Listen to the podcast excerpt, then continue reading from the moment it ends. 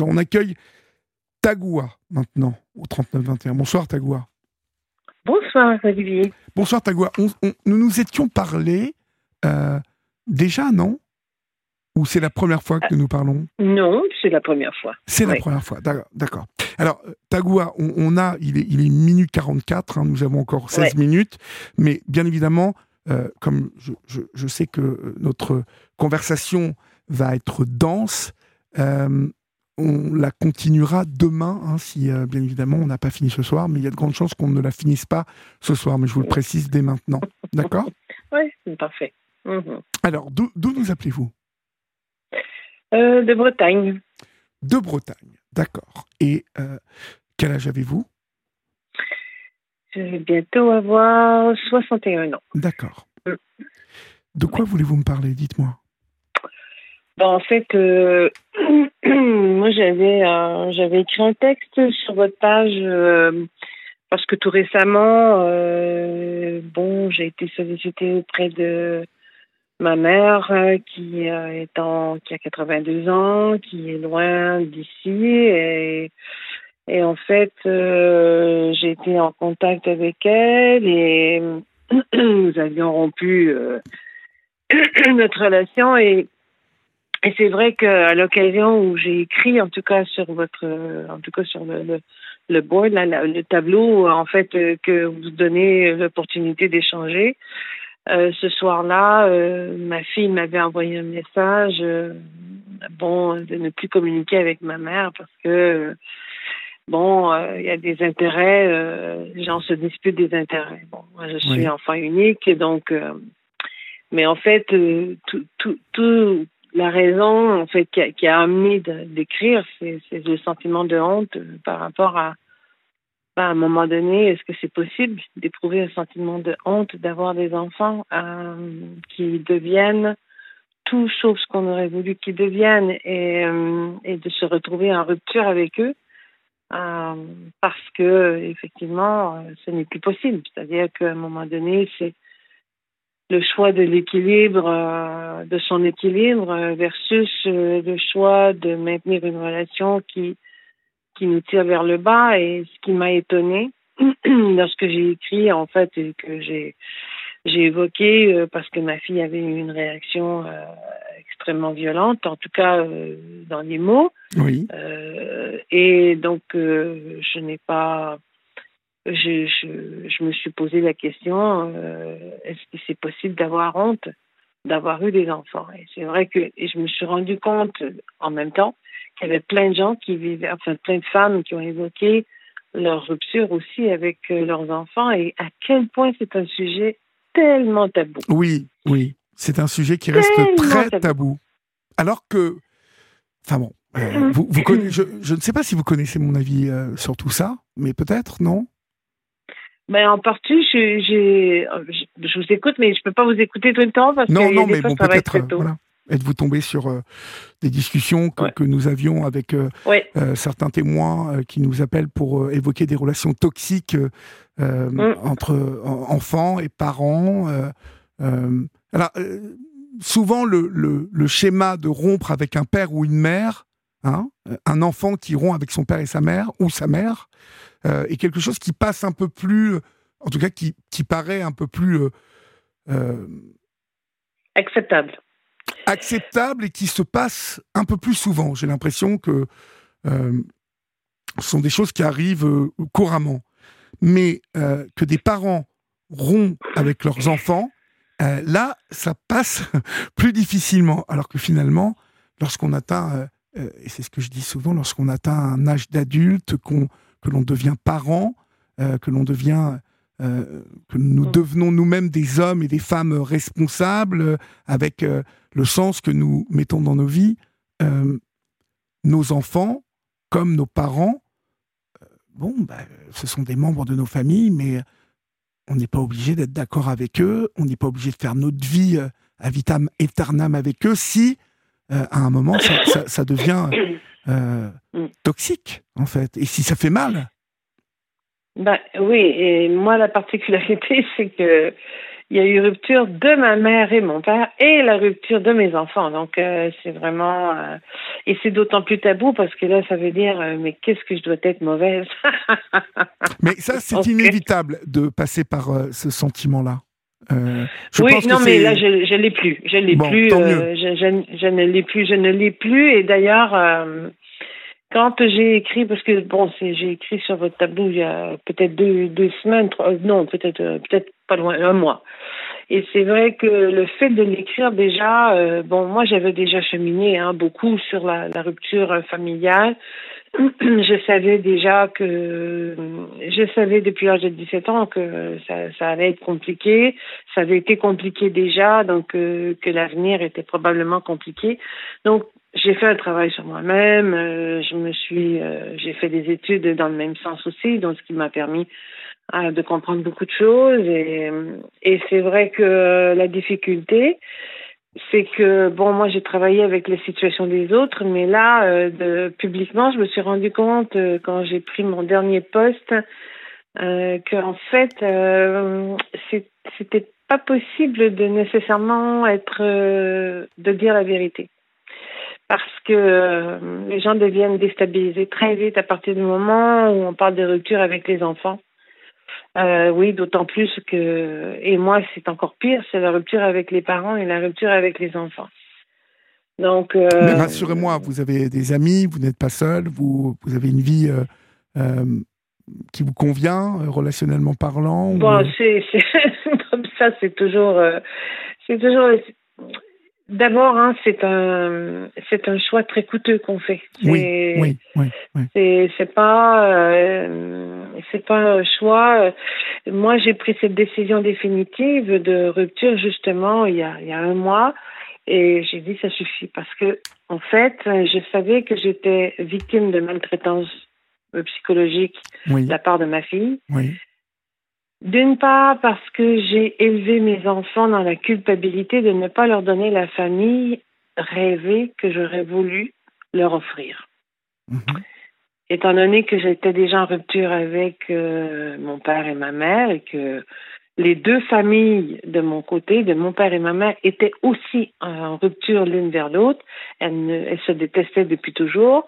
Donc, euh, ça a été une, une, enfance assez compliquée parce que mes parents ne s'aimaient pas non plus.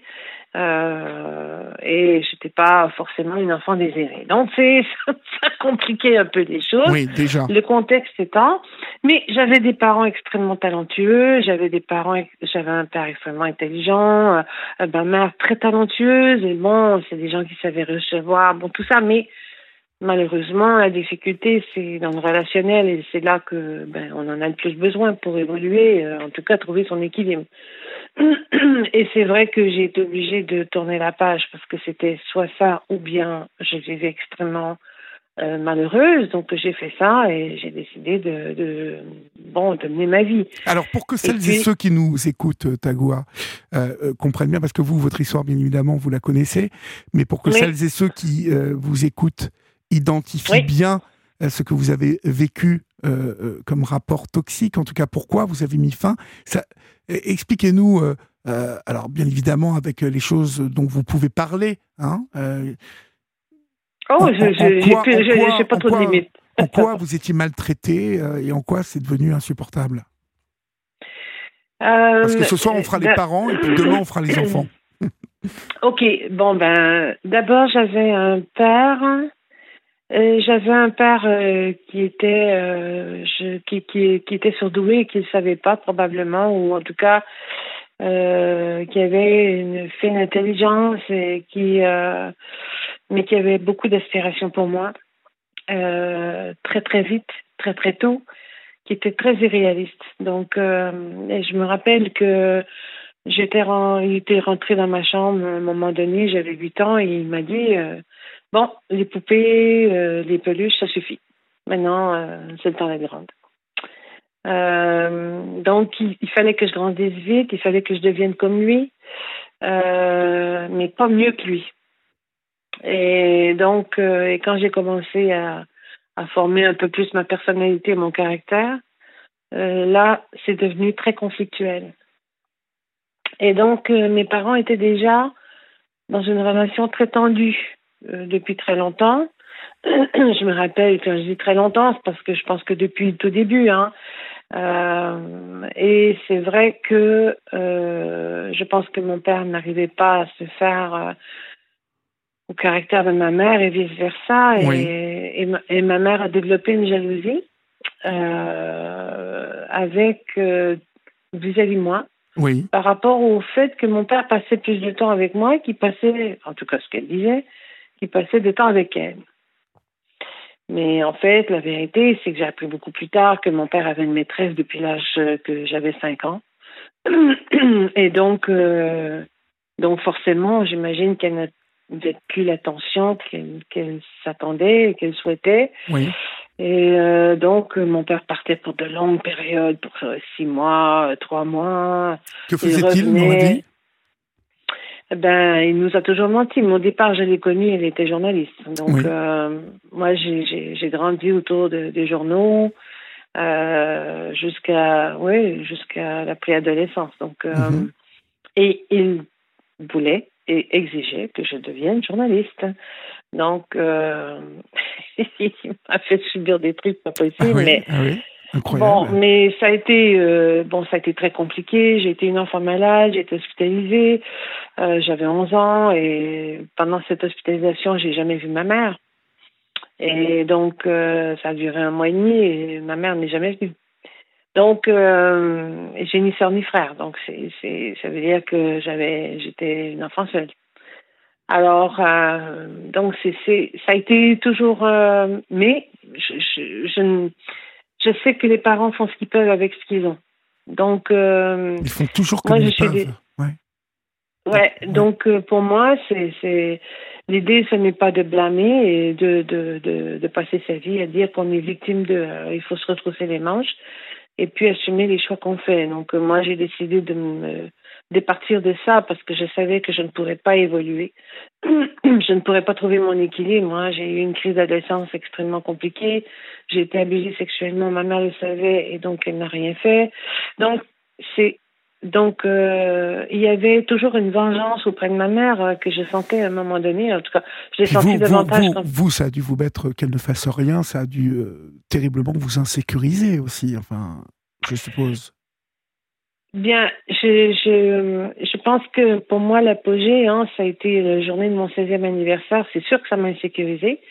Euh, J'étais extrêmement instable à partir de l'adolescence. Je ne voulais plus habiter à la maison. C'était, j'avais le nausée quand j'arrivais euh, de l'école.